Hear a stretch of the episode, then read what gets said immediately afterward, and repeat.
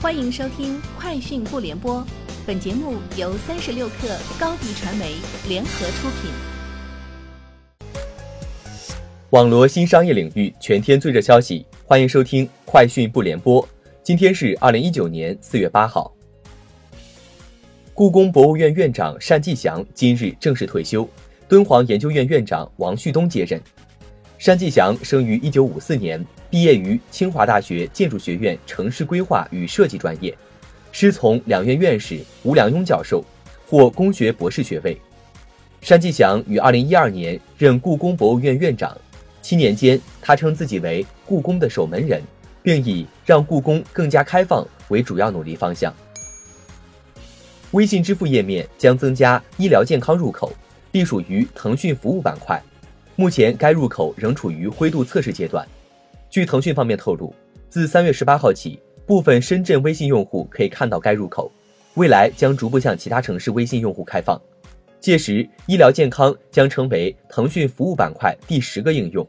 该入口接入的是腾讯健康小程序，由腾讯医疗健康事业部负责运营，提供医院挂号、体检预约、报告查询、医生咨询、线上药房等轻医疗服务。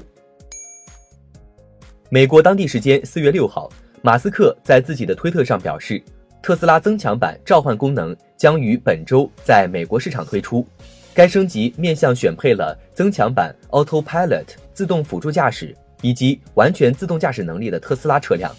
马斯克还表示，特斯拉团队正在开发国际版本，但全球各市场基于不同的法规与流程，所以需要一些时间。此前有京东员工在麦麦爆料京东内部邮件内容，坚决淘汰因家庭和身体原因不拼搏等三类人。对此，京东方面回应称，脱离邮件上下文语境和具体案例去解读信息，很容易产生片面解读。公司希望营造一个靠公平的勤劳付出，而不是以各种借口混日子的环境。樊路远承认，腾讯和爱奇艺在视频平台竞争领域的确暂时领先。现在还不是单打竞争对手的时候，优酷起码需要两年的内容沉淀时间。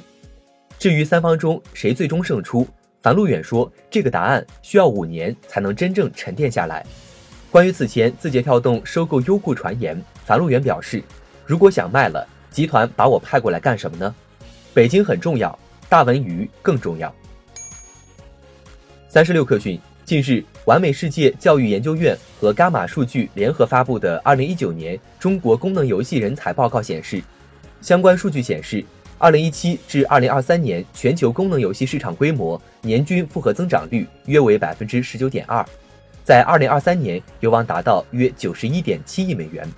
此外，在中国游戏市场中，教育、商业、医疗以及文化等领域是功能游戏主要的发展方向。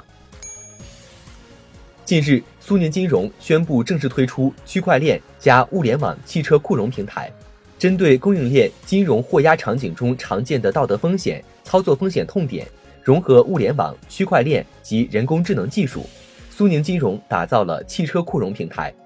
提供基于软硬件集成控制的汽车库存监管综合金融解决方案。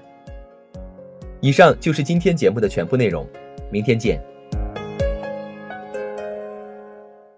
欢迎加入三十六氪官方社群，添加微信 hello 三十六氪，h e l l o 三六 k 二，获取独家商业资讯，听大咖讲风口，聊创业，和上万客友一起交流学习。高迪传媒，我们制造影响力。商务合作，请关注公众号高迪传媒。